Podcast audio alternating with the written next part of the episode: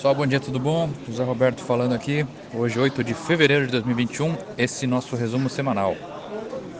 O Bovespa fechou a semana em alta de 4,49 pontos percentuais a 120.240 pontos. Uh, dólar a R$ 5,38, S&P 500 a 3.886,83 pontos.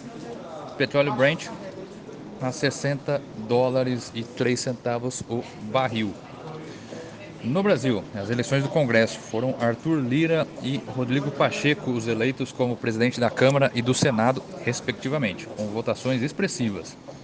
Os novos líderes, os novos líderes do Legislativo traçaram um cronograma para a reforma tributária para que o relatório seja apresentado em fevereiro e aprovado até outubro.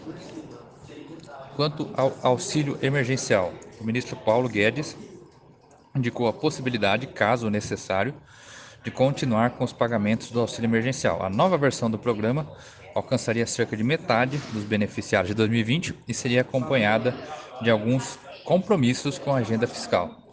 Em Minas Gerais, a Vale anunciou um acordo de 37,7 bilhões de reais com o governo de Minas Gerais a fim de reparar os impactos do rompimento da barragem da mina de Córrego de, do Feijão em Brumadinho. Repetindo, mina Córrego do Feijão em Brumadinho em internacional. pacote de estímulos. No ZEUA, o mercado foi impulsionado por expectativas de aprovação do pacote de estímulos de 1,9 trilhões de dólares pelo Congresso e quanto ao emprego, o otimismo dos investidores ainda não foi abalado pela divulgação da folha de pagamentos, o payroll, abaixo das expectativas, que mostrou que a economia americana criou 49 mil postos de trabalho em janeiro.